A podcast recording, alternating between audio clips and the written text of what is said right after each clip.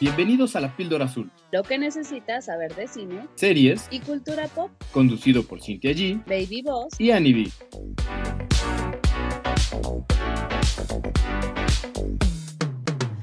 Bienvenidos a otro episodio de La Píldora Azul. Yo soy Cintia G y está conmigo Annie B. Baby Boss, ¿cómo están? ¿Cómo los trató el fin de semana?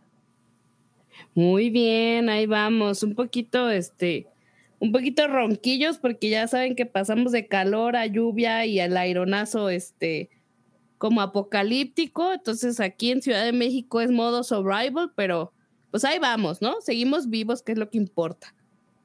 Se las tomó con mucho hielo y ¿qué pasó? Bueno, sí, un poquito también hay de eso. No vamos a mentir, pero, pero vamos sobreviviendo. Está bien, qué bueno. Yo con menos calor, pero sigo muriendo de calor. Cansado. No, no sé por qué esta semana estoy muy cansado, porque yo creo que es señor.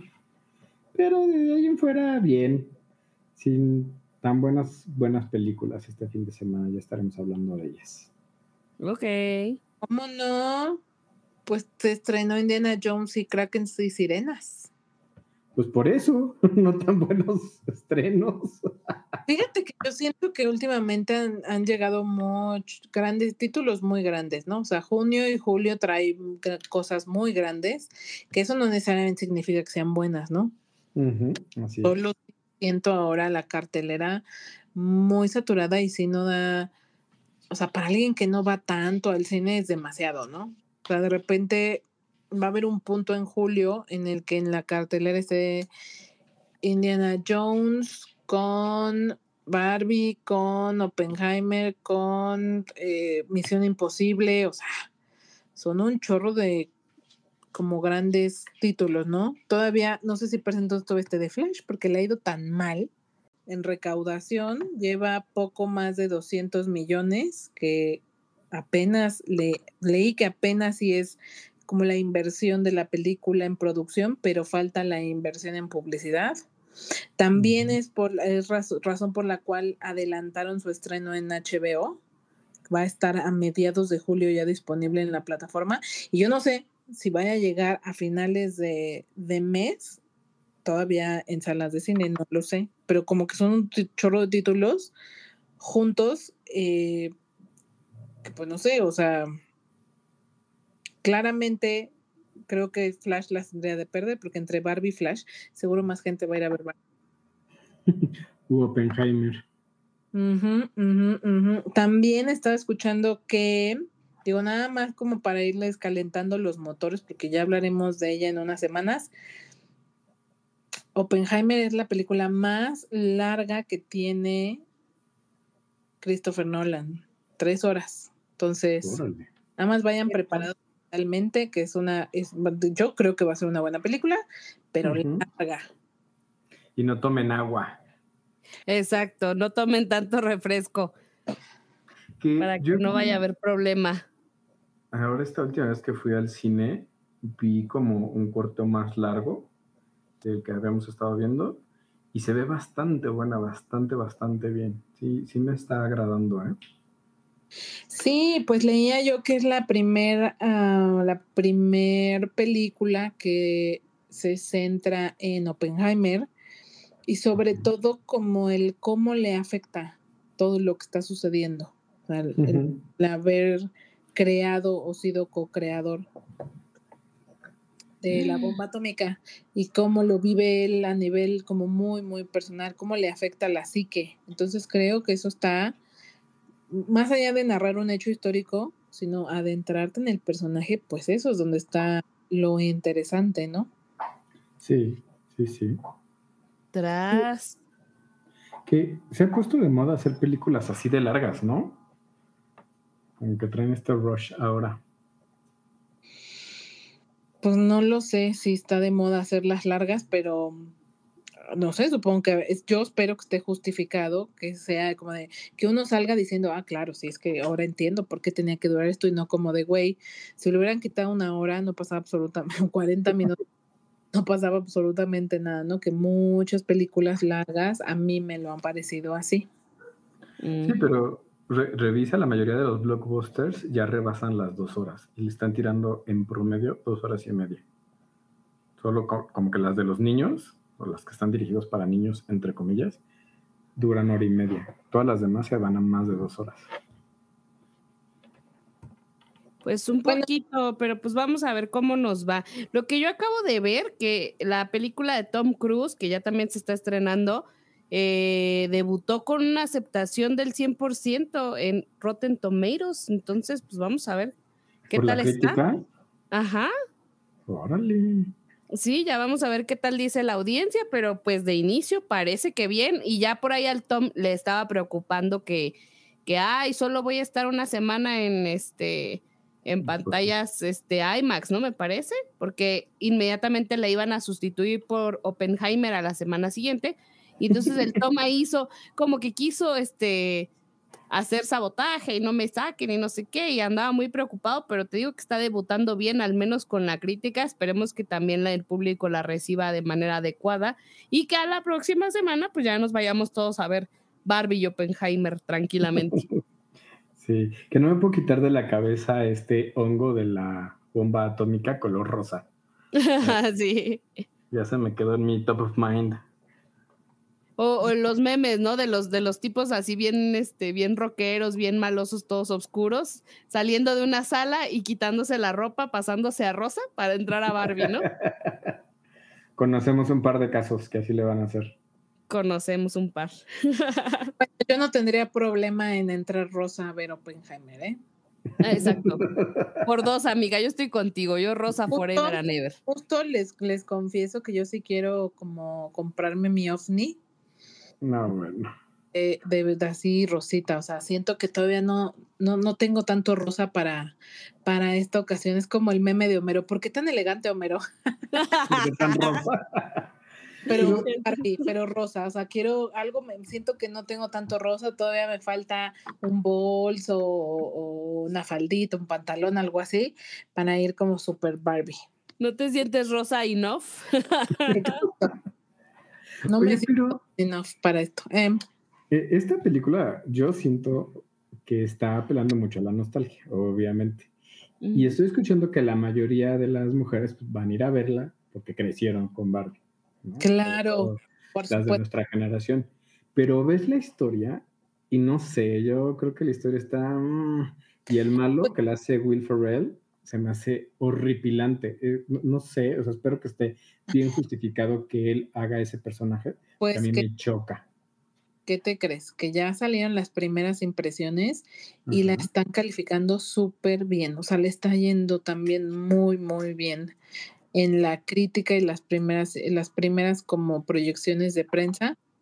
Le está yendo muy bien. Están diciendo que la historia es como eh, refrescante y que Ryan Gosling se roba la película, por cierto. Oye, yo pensé que iba a decir, pues, ¿qué te crees? No vamos a ver la historia, vamos a ver a Ryan Gosling. Esa es la realidad, al menos. A yo Margot Robbie. y a Margot Robbie, claro, porque pues hay para todos, ¿no? Y el taco de ojo dicen que está buenísimo aparte, porque pues no son los únicos, ¿no? Sí, claro. Todos Claro, están claro. bonitos, así que pues vamos a ver. Bueno, pues ya tra- estaremos trayendo la reseña. Y, y ahora que mencionabas, Annie, la de Tom Cruise, es así para que veas, se me antoja mucho verla, o sea, sí le traigo ganas, no como me pasó con Indiana Jones, que ya me muero que me diga el leak qué le pareció, porque yo dije, yo no voy a ir a ver eso, o sea, me niego, me niego rotundamente porque siento que va a ser una porquería, y quiero que el leak me lo confirme nomás para dormir tranquila. Ajá, exacto. eh, Échale el leak, quiero escuchar su reseña. Ay, a ver. Ay, Mm. uy, ya empezamos mal. ¿Quieren que les hable de lo bueno o de lo malo? A ver, co- como un todo. ¿Mandé? como te vibre. A ver, como un todo. Vamos a empezar. Como un todo, creo que es una película que cumple. Cumple en el sentido que entretiene, que no te la pasas mal esas dos horas y media que, que dura la película, pero pues hasta ahí. O sea, no, no más. Y, y creo que también es de esas películas que son para ah, fans, para fanses de, de la saga. Y creo que ahí se van a dividir. creo que sí va a haber un grupo al que va a decir que le va a gustar, que no pierde la esencia de, de Indiana Jones. Eh, no es la mejor película, creo que sí es mejor que la cuarta. O sea, creo que la cuarta sigue siendo la peor de la saga, pero no es mejor que las tres eh, primeras o las tres originales. ¿no?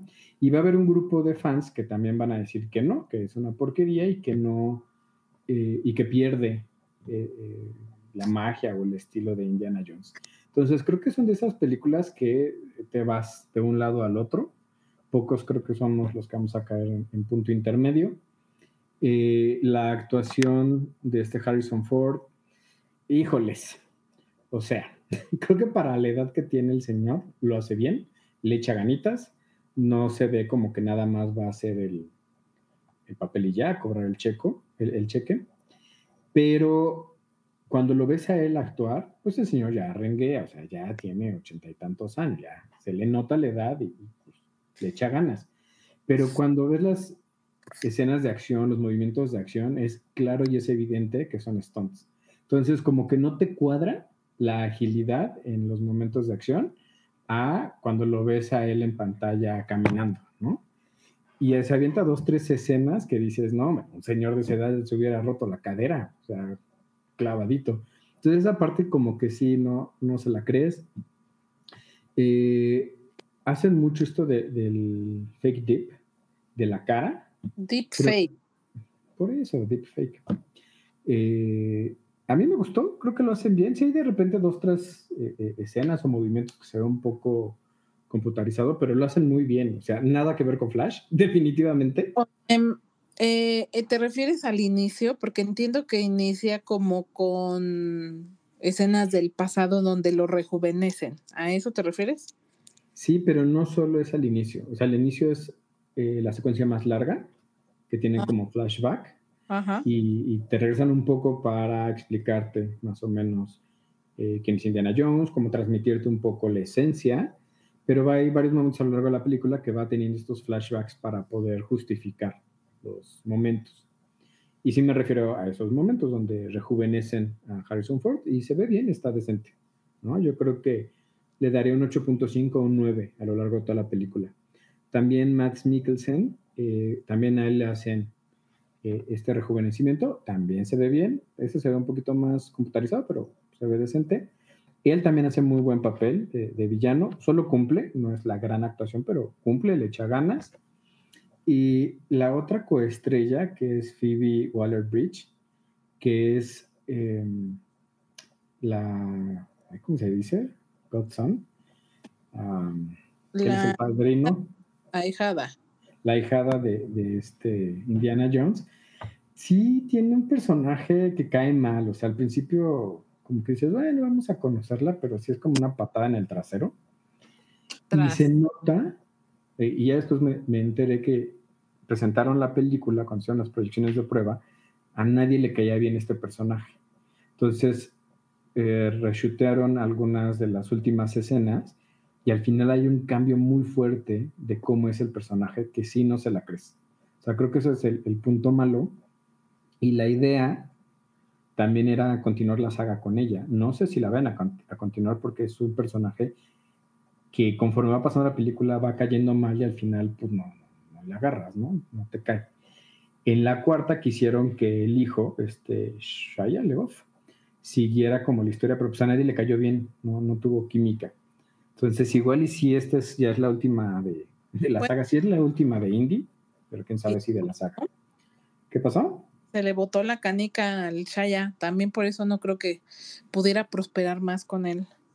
Pues sí, y de hecho, eh, tú tenías una gran duda de cómo iban a justificar si salía o no la esposa y si qué pasaba con el hijo. Pues, ¿qué crees? ¿Cómo crees que lo justifican? Bueno, spoiler, spoiler, spoiler, spoiler. Spoiler. Conste que ya avisamos, ahora sí, dale. ¿Cómo? Sí. Pues, ¿cómo crees? No, A ver, trata de atinarle. No, pues ya lo le, ya lo sé, hijo. ¿Crees que me iba a poder esperar? No, o sea, detalles, detalles, o sea, no aguanto. Entonces, Ya suéltalo. se fue la murió. Eh, primero, si se fue a Vietnam, se enlista por llevar la contra a Indy, por hacerlo enojar como buen rebelde. chico sin causa, se va a Vietnam, lo matan y eso destruye a la pareja y se separan, se divorcian. Entonces, sí es como lo dijiste, así de sencillo como que al momento que van al presente de Indy, que es en 1969, si mal no recuerdo, lo primero que te dicen es que se está divorciando, que por eso ya no aparecen en la saga. O sea, así de sencillo, así de Super X.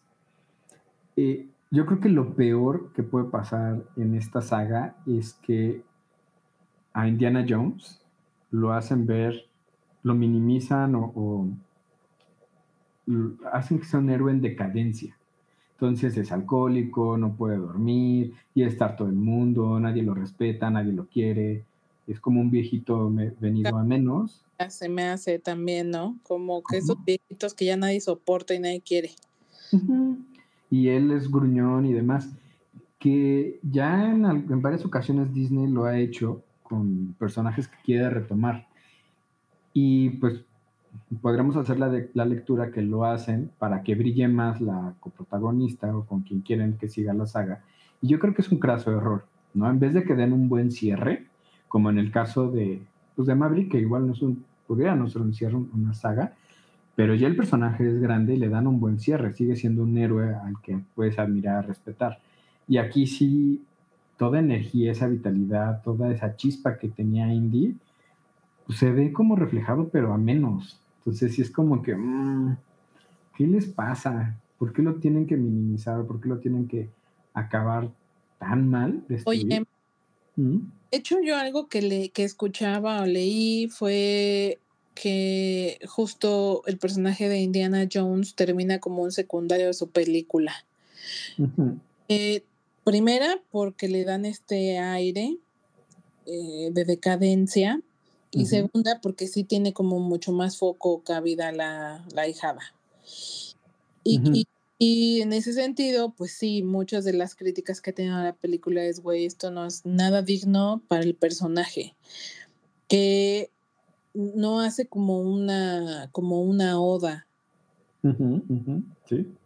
O, a, a, lo que es Indiana Jones, ¿no? Que fue una franquicia muy importante. Entonces, yo pues creo que terrible decisión en todos los aspectos lo que hicieron con esta película, ¿no? Definitivamente creo que fue terrible decisión y creo que no es tanto la saga, sino el personaje, porque sí hay mucho fanservice a lo largo de, de esta película, de toda la saga. Entonces es un poco como Flash, lo que mantiene un poco a flote la película es el fanservice. Entonces, si tú has seguido la saga, vas a encontrar referencias, te va a gustar. Eh, creo que para la saga está como bien, por eso decía que cumple, tiene buenas escenas de, sobre todo de acción, porque esta parte de misterio, de resolver eh, acertijos y demás, eh, no tanto, la verdad es que lo resuelven muy fácil, pero sí el personaje, pues viene para menos completamente. Y el nuevo personaje, el, que quieren impulsar con esta Elena, que es Phoebe Waller, pues no, la verdad es que cae mal, es hartante, es... Y pues platicándoles un poco qué es lo que pasa, retoman cuando eh, en la tercera película, ¿sí? que están, bueno, hay dos películas que pelean con nazis, entonces esta es la tercera. Y se supone que eh, consiguen, recuperan, encuentran los nazis la lanza de Longinos, que fue la lanza con la que eh, le abrieron a Cristo cuando estaba en la cruz, y se cree aún en nuestra realidad que tiene poderes mágicos, ¿no? Entonces lo encuentran, lo está buscando este indie, lo atrapan y se logra salvar de una forma pues, muy X. O sea, uno esperaría que por ser indie, que era como el, el MacGyver, MacGyver de los 80, pudiera resolver con su inteligencia, ¿no? Y pues no, se salva de una forma muy, muy conveniente para la historia. Eh, él se da cuenta que es fake pero encuentran la mitad de un artilugio que creó Arquímedes, eh, con el cual puedes viajar en el tiempo. Se hace un poco más complejo porque localiza las coordenadas donde se abre una brecha para viajar en el tiempo. Y entonces lo encuentran los nazis también, y eh, parte de la historia es esa, ¿no? Cómo buscan conseguir las dos partes eh, en el momento de los nazis solo encuentran una, se acaba la guerra y 20 años después, que es en 1969, es cuando aparece la sobrina y ella quiere buscar la otra parte. Y bueno, pues si la encuentran y trata un poco esta historia, ¿no? De, de si viajan en el, en el futuro, al pasado o qué. Pero ahora el chiste es que pueden viajar en el tiempo, entre comillas. Y que era lo único que le faltaba, ¿no? A la saga. O sea, se- sí lo sentí un poco como rápidos y furiosos de, ¿y ahora Ajá. qué les falta a estos? ¿De qué le metemos? Échale mayonesa ahí, lo que sea, pone chispitas. Sí, sí, sí, porque la cuarta, pues hablan un poco de los aliens. Entonces, lo que le faltaba en la quinta, pues era viajar en el tiempo. Y pues sí, me, medio lo logra, ¿no? Que también el final, el cierre, híjole, a mí no, no me encantó. Sí es como un guiño a lo que hacía Indiana Jones, pero no, no, como que no cuadra, no cuadra el final que le dan. Entonces, mm, pues, para entretenerte un rato, cumple. ¿No? Pero es más una película de acción, no es tanto de resolver.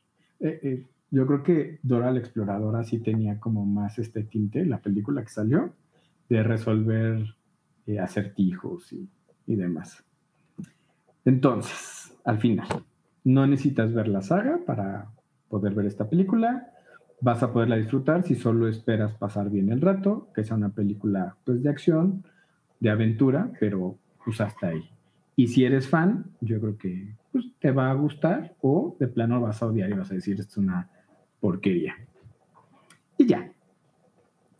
Y ya. sí.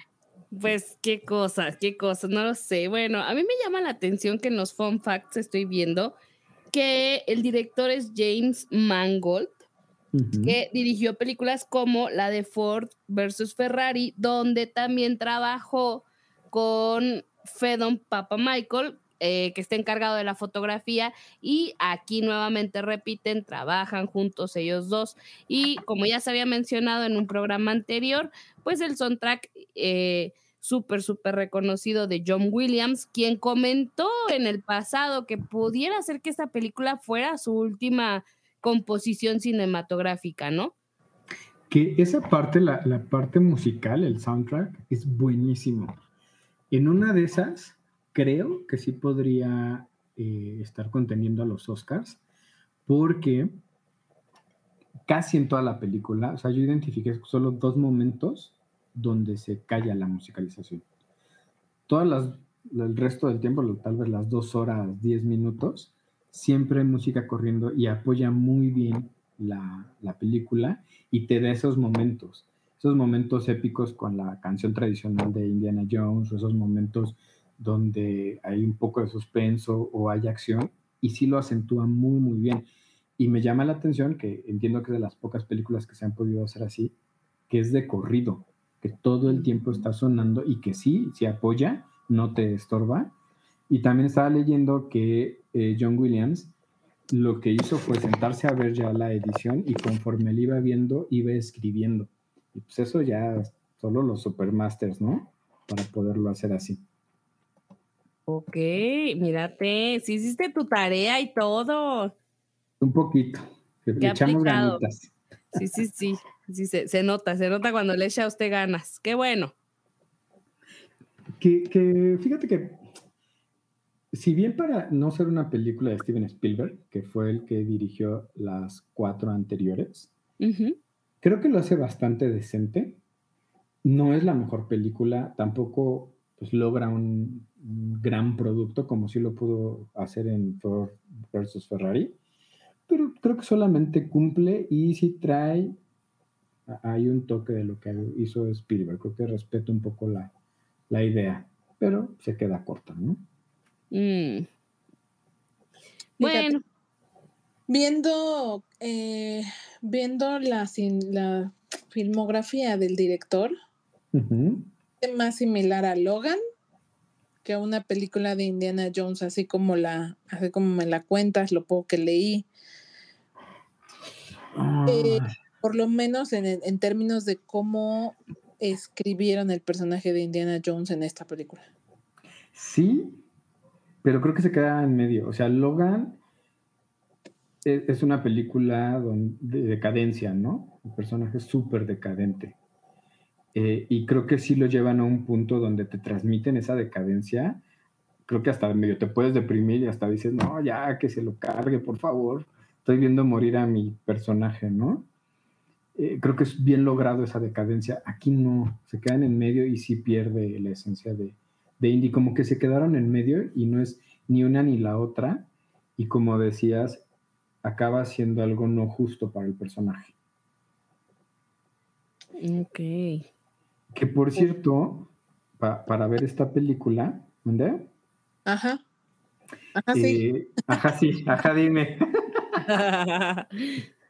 Eh, probé los asientos dúo de Cinépolis, son unos nuevos asientos como de, de vinipiel, un poquito más rechonchitos, que el respaldo se, se hace más para atrás.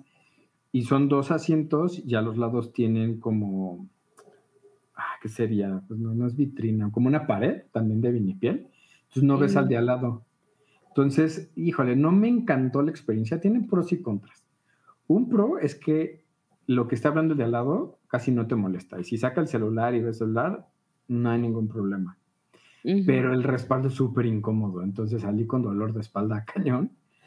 Y para poder pasar, que la gente pase enfrente de ti a lo largo de esa hilera, apenas si caben. Entonces, mm, quien lo quiera probar nada más por el chisme, adelante, pero no se los recomiendo. Creo que me, me quedo, a mí me gusta sentarme hasta atrás al centro, me quedo con esos asientos. Estos están como en medio y entiendo que solo están en Oasis. Ok. Ok, pues para no ir. Exacto. Ah, bueno, para saber. Pues sí, pues sí, así. Que por cierto, me, me- me estaba diciendo un pildofan que escuchó nuestra reseña de Elementos y que le hicimos un favor al ahorrarse casi mil pesos porque iba a llevar a sus sobrinos y pues que después de esta reseña dijo, no, ¿para qué gasto? Muchas gracias, ya me ahorraron una lana ahí. Ay, no, sí, yo tampoco ni siquiera lo quise intentar, amigos, ni siquiera. La verdad. Pero yo, yo creo que a- al Pildorito, a los niños sí les hubiera gustado. O sea, creo que sí, creo que para los niños está bien. Ah, Pero- Pero te puedes esperar a plataforma. Sí, Bueno, cualquier película te puedes esperar a plataforma, ¿no? Dado caso. Pues entre comillas, por ejemplo, un, avatar sí valía la pena ir al cine. Un elementos, pues no, yo creo que... no, me estoy refiriendo a las de niños, dude. O Pues sea, por eso. película de niños, específicamente para niños, la Sí. puedes esperar y ver en una plataforma. pues, no es necesario verla en el cine. Si a esas vamos, porque no es, no es como, ah, no, es que así la tienes que ver en cine porque está hecha como avatar, ¿no? Está- técnicamente está así, ya sabes, ya sabes, ya sabes. Pues no, la verdad es que no. Si a Hay esas vamos, películas que sí ¿qué disfrutas en el cine. Como la de Mario Bros. güey, por la parte técnica, hijo, por la parte técnica. Pues por eso. cualquier película de cualquier de niño la puedes ver eh, en casa, pero sí hay una, hay, hay unas mejorcitas que otras en, o sea, vaya, me- a lo que me refiero es como en términos de historia hay unas que valen menos, o sea, esa de las momias, por ejemplo, no, no, no, no. Hace poco, que por cierto ya está en HBO, la vi ahí, ya en su, en su contenido, una que es, una de momias eh, que salió este año, no hace mucho. Eh, esa sí Mm, ya te diría, no, hija, es así, no, me, no creo que valga la pena. Elementos sí, elementos sí, para los niños sí. Pero, a ver, niños de 5 o 6 años, más grandes, yo creo que sí ya se empiezan a aburrir porque no les cuadra mucho. Y los más chicos lo que van a ver pues son las luces, los movimientos, los efectos y cuando se emboban y no cuestionan No. mucho. Tan chiquito no le pone atención a las películas. Necesitan estar más grandes cuando ya le ponen 100% de atención a una película. Pues por eso. Como a partir Pues de por eso dice. le ponen atención a una película, Ani. ¿Los 10? O sea, como a la historia, yo creo que sí, como más de nueve. Pero, pero el Pildorito sí ya les pone atención, ¿no? O sea, a lo mejor no entiende al 100% todo lo que está sucediendo de la historia, pues, pero sí ya les pone atención, sí, sí ya se puede quedar sentado viendo la película, ¿no?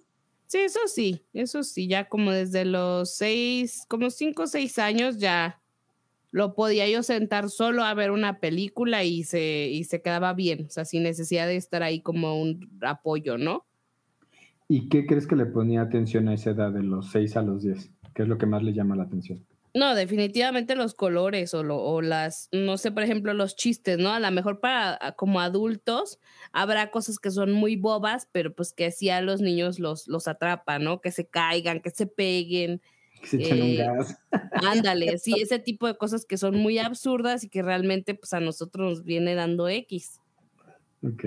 Pero ahora que llega a plataforma y se la ponga yo al pildorito, ya les cuento la parte infantil. A ver qué tal atrapa a los pequeños, porque claramente a los adultos siento que no. No, lo, lo técnico es lo único. Y tan tan. Muy bien. Bueno, entonces pasamos al siguiente título que traigo, que sería The Witcher, la, te- la primera parte, porque resulta de ser que dividieron la temporada, la tercera temporada en dos. Ah, liberaron cinco episodios en esta primera ronda y entiendo que la segunda van a ser menos de cinco, creo que son tres, si mal no lo recuerdo. Y obviamente, ya lo hemos hablado en este programa, somos fans de la fantasía épica y medievalesca y por lo tanto aquí estamos en primera fila viendo por la trama, claro, Henry Cavill. Eh, Qué hermoso ese, o sea, estaba yo viendo, eh, porque el- al final el señor sí me acompañó a ver varios episodios. Y estaba yo viendo y le digo, es que sí, es guapo. es que sí es irresistible, dices. Sí, sí está muy suculento, la verdad. Ese, él, él nació para interpretar este tipo de personajes. O sea, físicamente, incluso yo les diría que me, a mí me gusta mucho como Superman. Sí, me Ajá. gusta que interprete a Clark Kent, pero The Witcher, la, la caracterización que le hacen también le queda demasiado bien y no me imagino cómo le va, cómo le van a hacer para que Liam Hemsworth se vea tan bien como él. O sea, el personaje le queda, pues, y le queda muy, muy bien.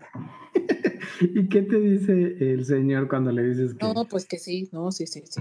ok, ok. Pues, porque incluso como ya les he platicado, él ha leído los libros, ya leyó todos los libros, y, Ujú. y es así, me, él me dice, es que sí es él, o sea, así me imagino a Gerard de Rivia, se llama el, el protagonista, Gerard de Rivia.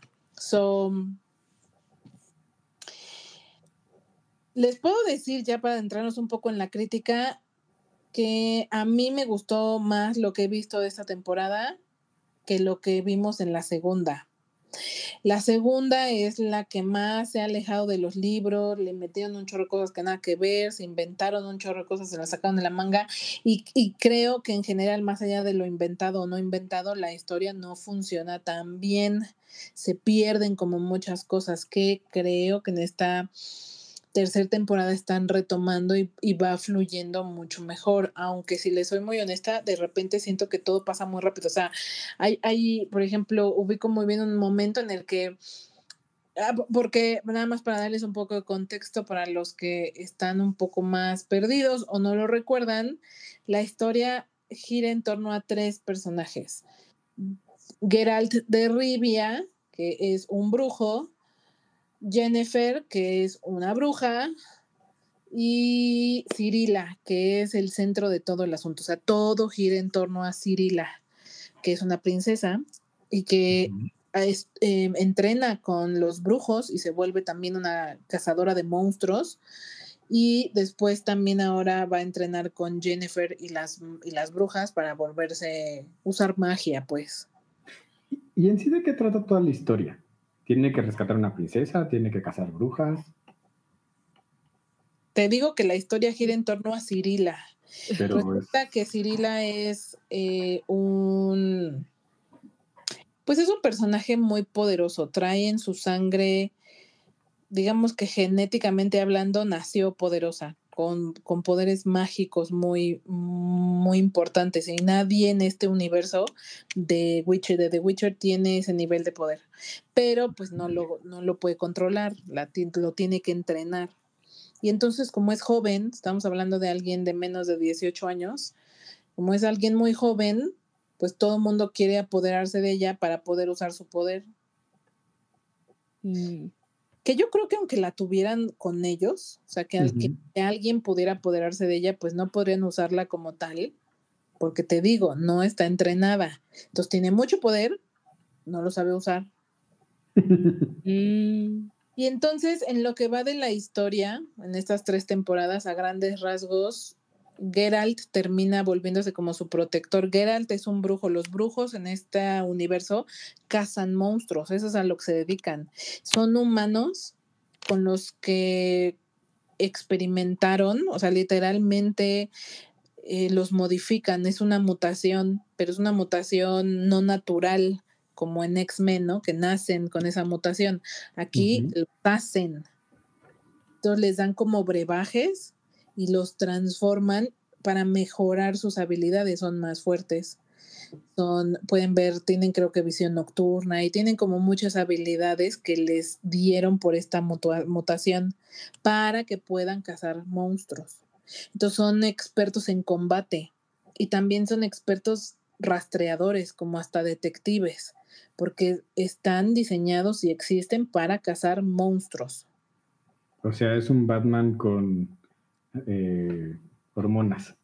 Ándale, digamos. A eso se dedican todos los brujos. Y Geralt, Geralt, más bien Geralt es un brujo.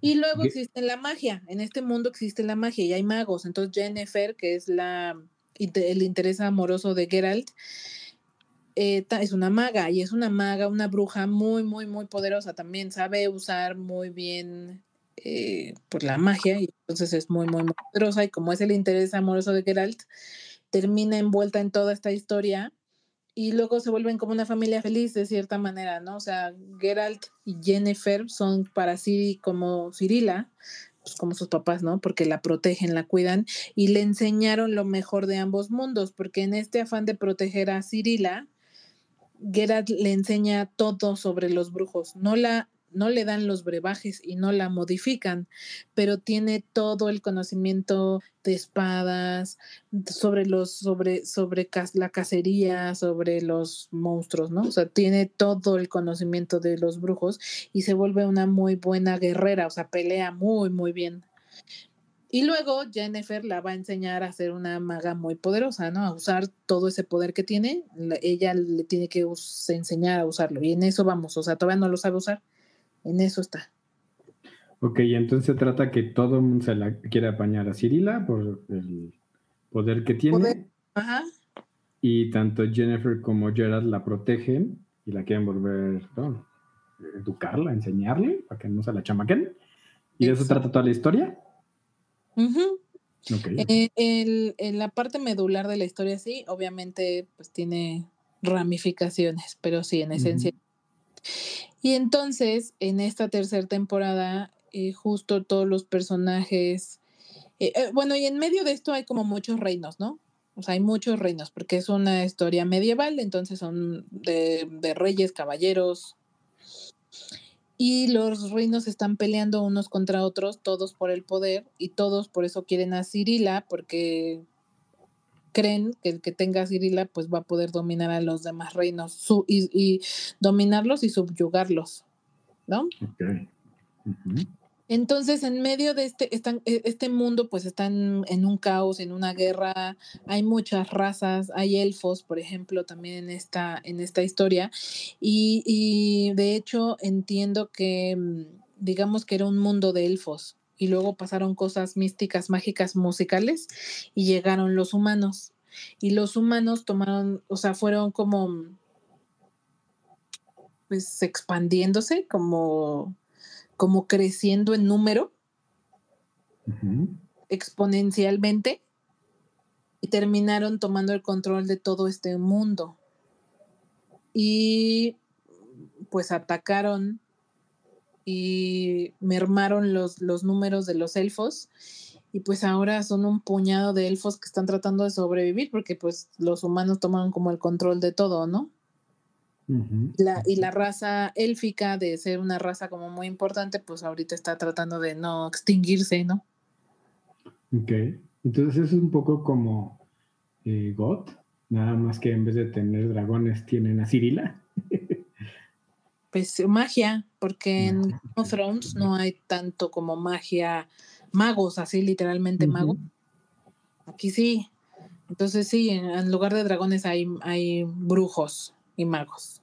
O como El Señor de los Anillos, también es muy similar a una historia del Señor de los Anillos por esta aporte de los reinos. Allá sí hay magos, hay muchos reinos, hay magos, hay muchas razas, ¿no?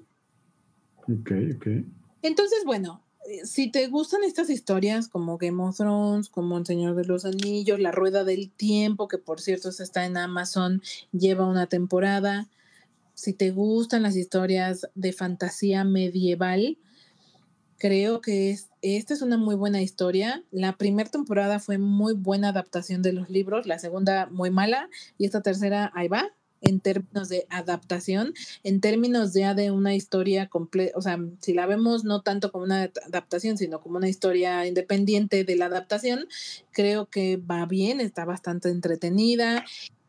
Hay momentos donde te muestra, o- obviamente a lo largo de las temporadas hay monstruos, entonces en la temporada pasada muchos monstruos solo se veían de noche y por lo tanto pues el efecto no el efecto visual el cómo están creados no se puede apreciar tanto en cambio en esta nuevamente aparecen varios de día y entonces se pueden apreciar ampliamente el diseño de los monstruos y están bastante bien hechos. Sí se ve que le metieron tiempo y dinero a la- al diseño de los de- de los monstruos. La producción en general está bien, funciona. Y yo lo que les puedo decir para los que han seguido la historia es que esta, eh, esta creo que va mejor que la anterior, porque la anterior le fue muy, muy, muy mal y creo que esta se recuperó bastante. Creo que va a ser, porque también la historia ya llegó a un punto medular para los que han seguido los libros, me entenderán ya llegamos o ya alcanzamos un punto de la historia crítico y medular en donde se va a revelar el verdadero villano de toda la historia, donde van a enfrentarlo por primera vez.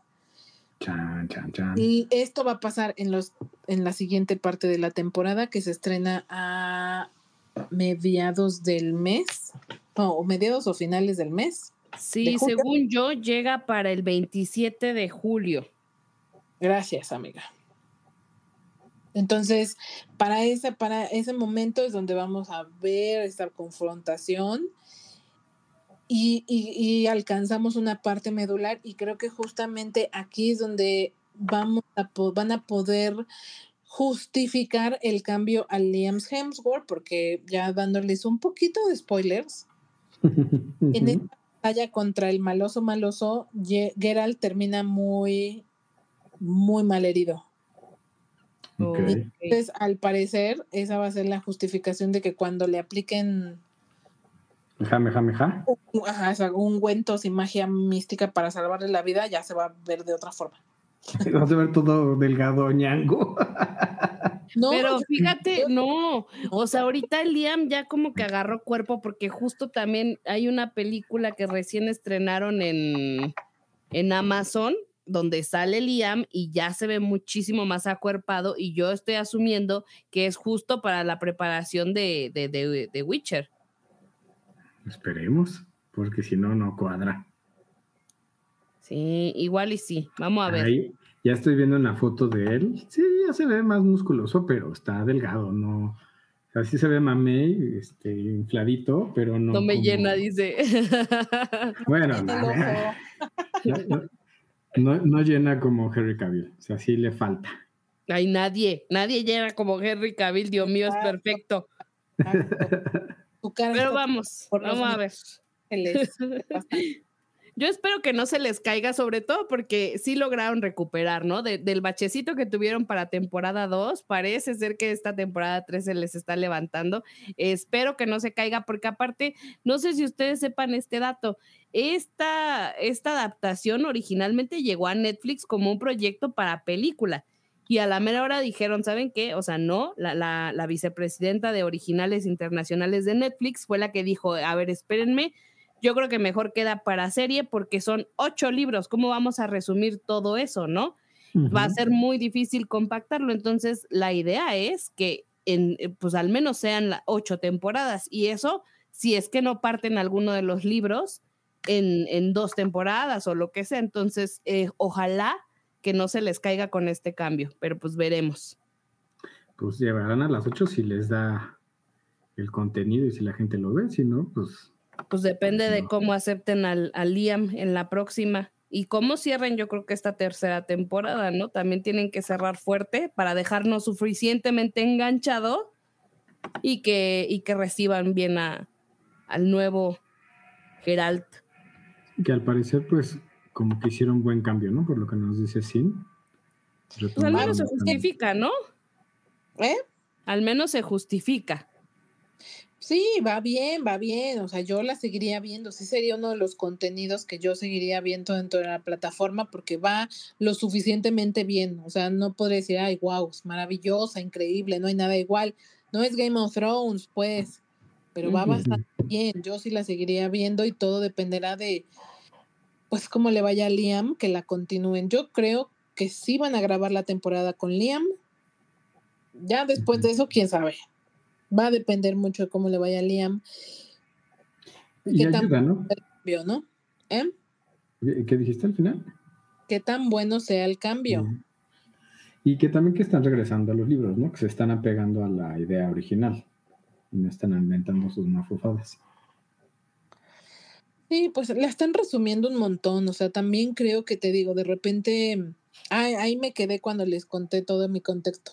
De repente, como que siento que va súper acelerada. Hay eh, un capítulo en el que Jennifer y Cirila van a la torre de magos, donde ahí están todos los magos y donde entrenan al- a, la gente que se va a convertir en bruja o brujo.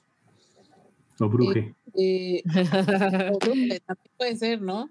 Y Ajá. discuten, corte A, Cirila ya está cabalgando por los bosques porque huyó, y luego otro corte A, ya llegó The Witcher por ella, ¿no? O sea, Geralt llega por ella, cuando Ujú. Geralt va en otro lado, en otra cosa, haciendo otras cosas. De repente ya está detrás de ella. Y luego para regresarla, o sea, de, que- del punto en el que la encuentra o la, la intercepta, a regresarla a la torre esta pasa más tiempo del que, o sea, como que fue muy rápido y de un momento a otro ya quién sabe dónde iba y dónde estaba. Y regresar tardó mucho más de lo que se fue. Entonces, así como que sentí, yo siento de repente cortes muy abruptos. O sea, este tipo de historias, creo que una parte muy importante de este tipo de historias es el camino, literalmente la travesía, no el no, no tanto el punto de llegada, que obvio es importante, pero lo que las enriquece mucho es justo todo lo que sucede en medio del punto A y el punto B. Y aquí de repente se saltan de punto A a otro punto A, otro punto A, otro punto A, y como que no hay cosas en medio. No hay muchas cosas en medio y, y llegan de un lugar a otro súper rápido, güey. O sea, como si fuera Star Trek y esto fuera teletransportación. No sé, o sea, la historia de repente me, me parece que corren, siento que podrían llevársela un poquitito más con calma, como lo es así en el libro, porque es un libro descriptivo que sí te lleva bastante de la mano para que uno pueda ver como, como el crecimiento de los personajes, ¿no? Porque si no, pasas del punto A al punto B y el personaje, a lo mejor le pasa lo, lo de lo de Indiana Jones, ¿no? Que un, de un momento a otro ya es otra persona completamente diferente porque y, y no está justificado porque tú no viste ese crecimiento, se lo brincaron. Sí, ese cambio y no te ayuda a empatizar, ¿no? Y a reflejarte o identificarte con el personaje. Exacto. Entonces, por ejemplo, otra cosa que yo veo, digo, Siri se supone que ya tiene todo el entrenamiento de un de un brujo y que ya es así como una arma de destrucción masiva con las espadas y peleas de cuerpo a cuerpo y pues prácticamente no ha peleado nada en lo que va y sigue siendo como una niña indefensa mensa sin poderse defender, entonces pues o sí le enseñaron o, lo- o no le enseñaron o cuál es la razón por la que no muestran las habilidades con las que ya cuenta Siri, ¿no? No lo sé. Como no he leído los libros, pues no sé qué tan tanto puede estar qué tanto sí pasa en el libro, qué tanto no pasa en el libro, pero a mí la- en, ese, en ese sentido la historia me queda mucho a deber, ¿no? Porque es como, güey, si ya la entrenaron, quiero verla más en acción, ¿no? Quiero que deje de ser la damisela en peligro a volverse dueña de su propio destino, que es un poco de lo que, lo que le pasa a este personaje, ¿no? O sea, tiene que estar constantemente huyendo porque literalmente todo el mundo quiere atraparla, todo el mundo. Es el centro de la historia. Y entonces sí es una damisela en peligro. Y se supone que al, al- como la historia va evolucionando, que ella se vuelve eh, tan poderosa que pues ya nadie puede contra ella, ¿no? Que no necesita que la cuiden, sino ella se cuida sola. Eh, o es más, hasta cuida a los demás. Entonces, eh, falta ver un poquito más de eso en la historia, ¿no? Falta, falta ver cómo ella va creciendo y va dejando de ser la damisela en peligro y volviéndose pues la heroína que es, porque eso es en lo que se va a convertir en una heroína. Ok, ok. Así es que bueno, resumen, va bien, me gusta, volveremos a hablar de ella ahora que salgan los tres episodios que hacen falta a finales de julio, yo creo que para principios de agosto volvamos a hablar sobre cómo cerró, pero me está gustando, si estás dudando en verla, te digo, sí, échatela, sí vale la pena, yo me entretuve, la disfruté, me la pasé bien. Y está buena la trama. Y la trama está buenísima, o sea, es que qué, qué hermoso es de veras, qué. Y a mí, eh, la pareja que hace con eh, Jennifer, que mm, la actriz a mí se me hace muy guapa. Y el personaje también es como muy sensual y también es una maga muy poderosa. También ese personaje me gusta mucho. Y como que el trío, Geralt, Jennifer y Siri, me gusta. O sea, son personajes como demasiado bien construidos y que en su interacción funcionan muy bien realmente la historia es muy, muy buena. Así es que ojalá cierre bien y ojalá puedan hacer una buena transición. Y tan, tan. ¿Vale? Ok, ok, ok. Ahí lo tienen. Y tan tan dice. Y eso es todo lo que tenía que decir de Vietnam. Eso es todo lo que se tenía que decir. Y vámonos entonces a las Pildo News, porque les voy a decir que estoy en impactada con la campaña publicitaria que ha tenido Barbie. Qué barbaridad. Ya estábamos hablando un poquito de, de, la película al inicio, pero Dios mío, qué cosas. Barbie está en todos lados. Todos, todos, todos lados. ¿Y sabes qué es lo peor? Que hay espectaculares totalmente en rosa. O sea, ni siquiera tenían que poner a los protagonistas, a las muñecas, nada, así pintado de rosa y se sabe que es Barbie, ¿no? Así de fuerte está la presencia que está teniendo la, la, la marca como tal a través de, de, de toda esta promoción que están haciéndole a la película pero no se quedaron solo ahí, o sea, de verdad se fueron con todo y por si ustedes no saben, les voy a platicar un par de cosas de las que estamos hablando. Por ejemplo, que no sé si, no sé si ustedes ya sabían que hasta Airbnb le entró a las colaboraciones. Entonces, hicieron en una, así en una casa, así de que haz de cuenta la casa de Barbie Malibu. Entonces, toda una casa enorme, toda totalmente tematizada en rosa que va a estar disponible para su renta a partir del 17 de julio. Por si ustedes tienen los millones que tenga ganas de gastarlos, adelante, váyase a quedar a la casa de Barbie y siéntase usted una Barbie, ¿no? Oye, pero Luego, en Estados ¿qué Unidos. pasó? En Sí. Estados Unidos, sí, ¿no? Sí, sí, sí, está, está en Estados Unidos esta, esta casita de Airbnb. ¿Sabemos en cuánto la renta?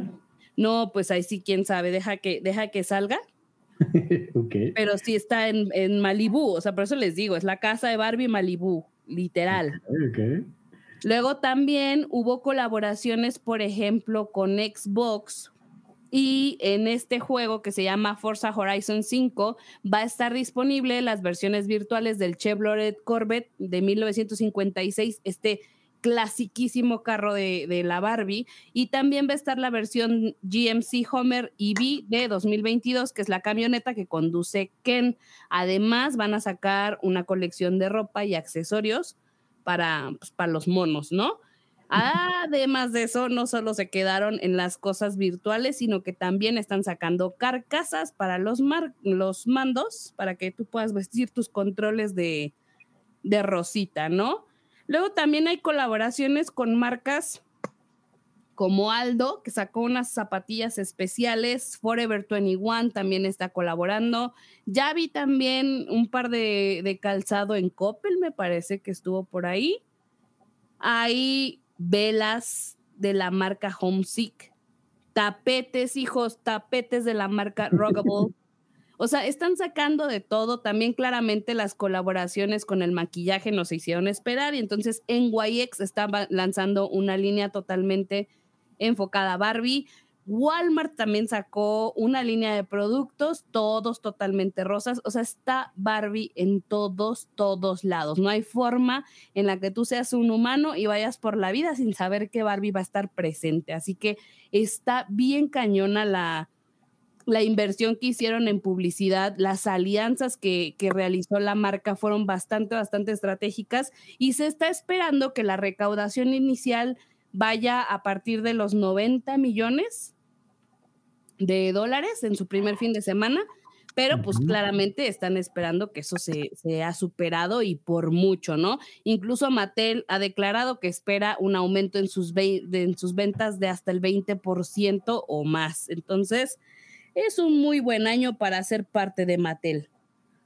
Oye, pero antes de que te vayas a cambiar de Barbie, yo quiero agregar dos cosas. Estas sí están accesibles para, el, para México.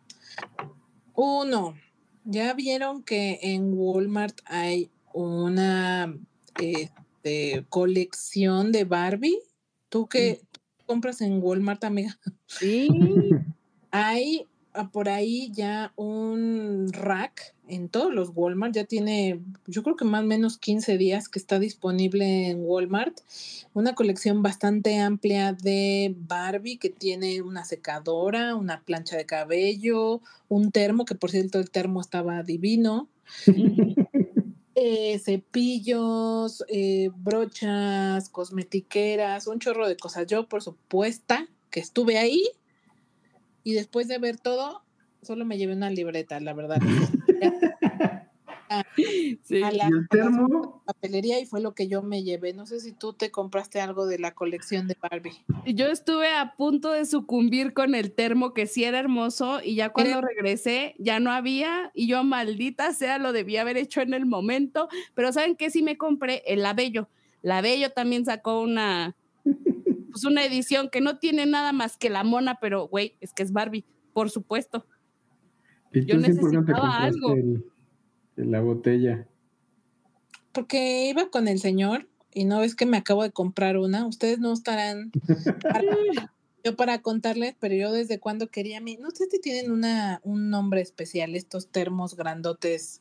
Pues botella de agua, que no es termo. Están de moda, tienen un nombre, según yo tienen un nombre en específico, estos termos que que tienen como eh, que, que el más grande es de dos litros, pues. Ajá. tiene su agarraderita y que tiene como marcado por, por horarios como con el- así de ya lo estás logrando, ya te falta poco, ya no sé qué, sigue tomando agua y no sé qué, no tienen un nombre, estoy segura que tienen un nombre.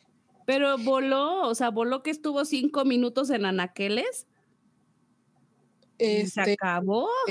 sí, o sea, yo me acaba de comprar los míos random en otro lado.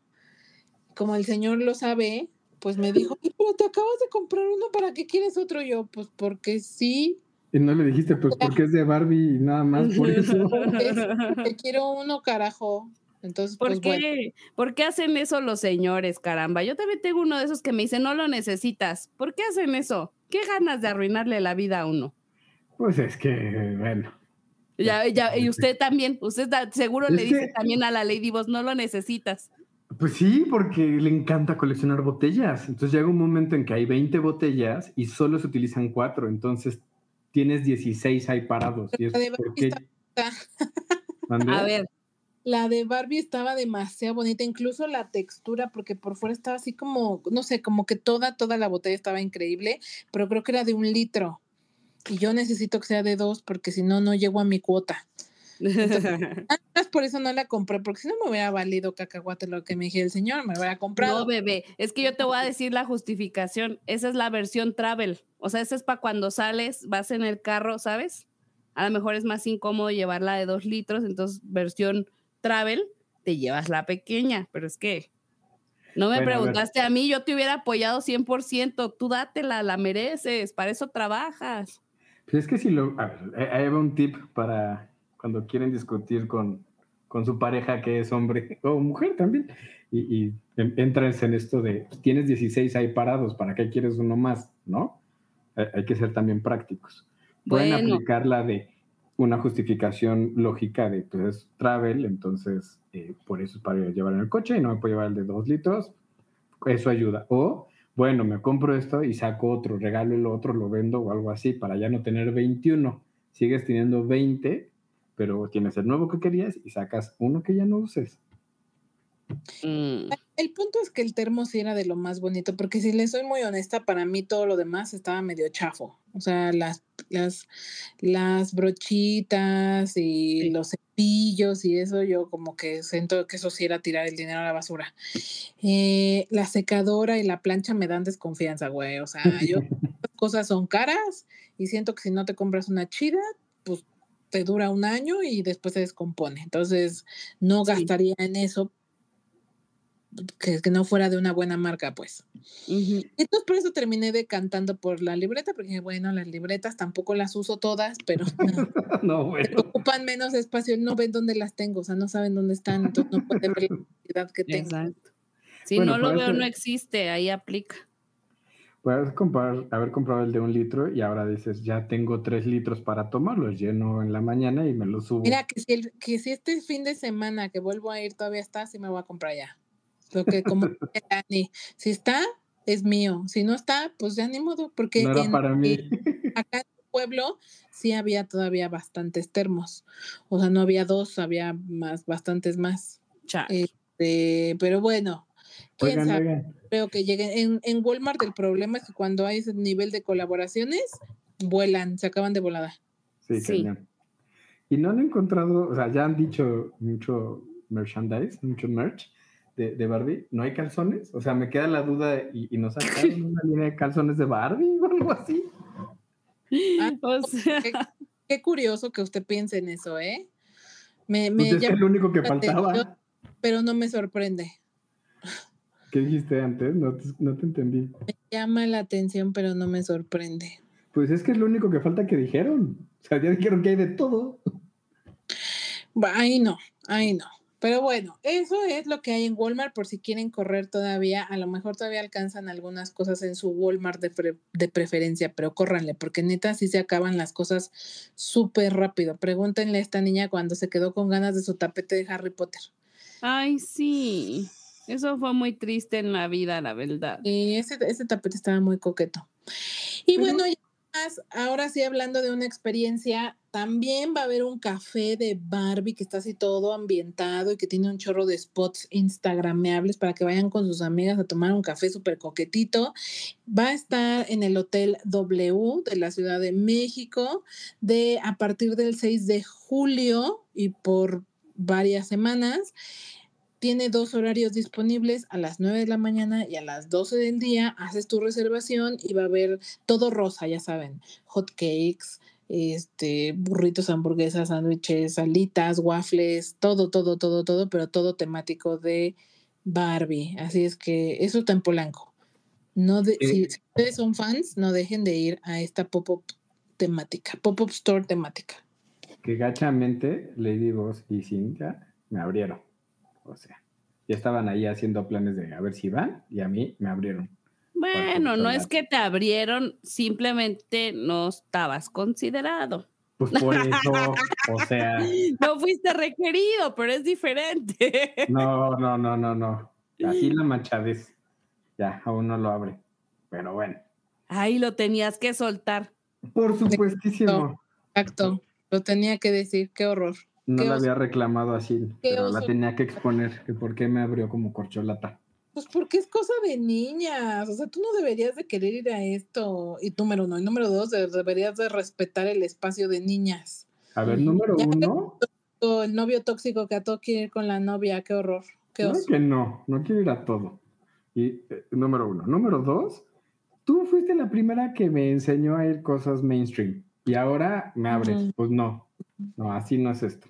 Pues no. Perdóname, Miquela, pero si no pienso en ti cuando pienso en Barbie, pues yo creo que el que está mal eres tú. ¿Cómo voy a pensar en ti cuando es en Barbie? Pienso en una niña, en ir con No, una... no, no. Piensas, John- es que ahí está mal el enfoque. Debes de pensar en una vivencia y en todo caso preguntar. Porque si vamos a ver la película, Nada, nada. El otro día le dije a, a- a la, a la susodicha, y, da, y Ani no me va a dejar mentir. O sea, quieren que esté este señor con ustedes ahí presente, invéntense una cosa que hay que conocer, porque es tan chismoso que no puede no estar.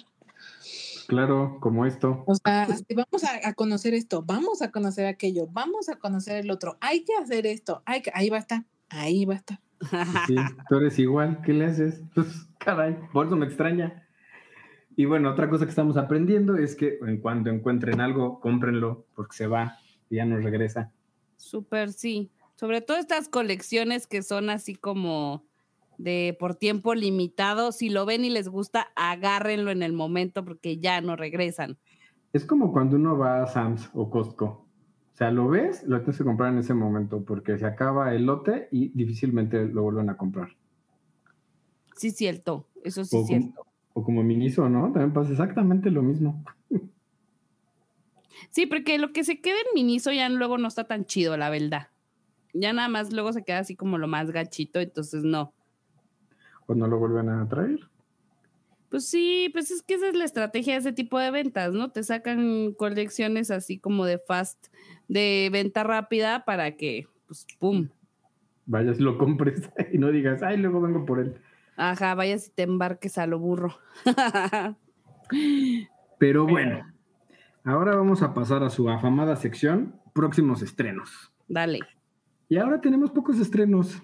O sea, nada más tengo en mi radar tres próximos estrenos. Uno, La Noche del Demonio, La Puerta Roja, que entiendo es la quinta película de esta saga. Y se ve buena, ¿eh? A aquellos que les gusta el terror, creo que esta va a valer la pena. Otra es Misántropo, que eh, es detectivesco, a aquellos que nos gustan las películas detectivescas. Y, y también es- la protagonista es una mujer, entonces creo que le da un twist a lo que estamos acostumbrados. A mí me llama la atención. Y Ascenso al Límite. Eh, Son las únicas tres que tenemos o que pasaron esta semana. ¿Esas son para cine? Ajá, todas son para cine. Ok. Todas, todas. Ok. Y pues bueno, antes de irnos, no quisiera yo retirarme sin dejar la bella recomendación de esta semana. Ya que estábamos hablando de, de Barbie, les cuento que por ahí en el soundtrack está Nicki Minaj y también Carol G. Y de Carol G, no les vengo a recomendar esa canción de Barbie porque vamos a esperar hasta el estreno, pero la que sí les quiero recomendar, que se está volviendo viral a raíz de, de un filtro que hubo por ahí en TikTok, es Carolina. Esta, esta cancioncita está bastante riquita, suavecita, bailable, como para que tú te, te bailes ahí con tu parejita y te eches un momento sabrosito.